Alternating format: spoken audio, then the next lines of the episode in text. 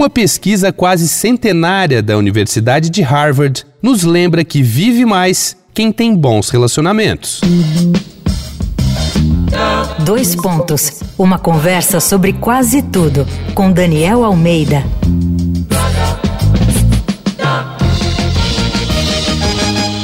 Esse é mais um episódio da série Unha e Carne aqui do Dois Pontos. O assunto é amizade, amigões e amigonas do peito, e um estudo da Universidade de Harvard, chamado Estudo sobre o Desenvolvimento Adulto, traz muitos dados sobre nossos relacionamentos.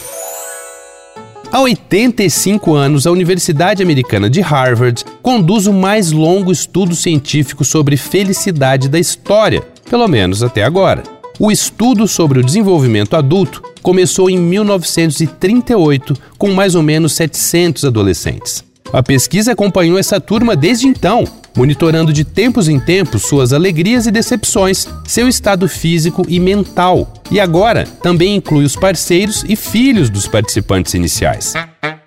Robert Waldinger, professor de psiquiatria da instituição e mestre Zen, é o quarto diretor que dá continuidade ao estudo. O Aldinger deu uma peneirada nessa montanha de dados e lançou recentemente o livro The Good Life. Se o volume está na seção de autoajuda, eu não sei. Eu só sei que ainda não tem tradução por aqui e traz aquelas dicas show para nossa existência por essas bandas ser mais leve e longeva. Em uma entrevista à BBC.com, o autor diz, por exemplo, que não foi nenhuma surpresa que as pessoas em relacionamentos mais calorosos sejam mais felizes mas ele não esperava que os indivíduos que têm relacionamentos mais calorosos continuassem fisicamente mais saudáveis ao envelhecer.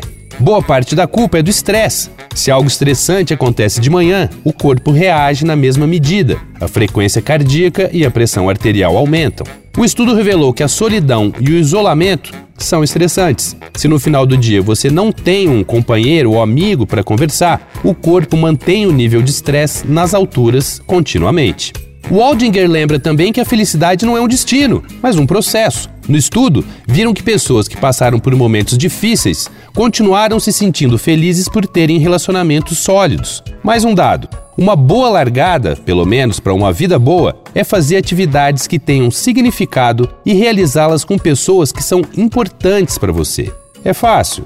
Não, mas não deixa de ser um parâmetro para a gente dar uma olhada de vez em quando. Mas dá para fixar no seguinte: ter bons amigos está diretamente ligado a uma saúde melhor e a uma vida mais longa. E parte desse nó está no tempo que gastamos em frente às telinhas, em vez de fortalecer amizades e relacionamentos olho no olho. Para quem se interessar, é fácil encontrar matéria sobre o estudo e o livro The Good Life na internet, com muito mais informações. Vai lá na arroba Danico Illustration e dá uma olhada nas ilustrações inspiradas na série Unha e Carne. Eu sou Daniel Almeida, dois pontos. Até a próxima. Você ouviu Dois Pontos, uma conversa sobre quase tudo com Daniel Almeida.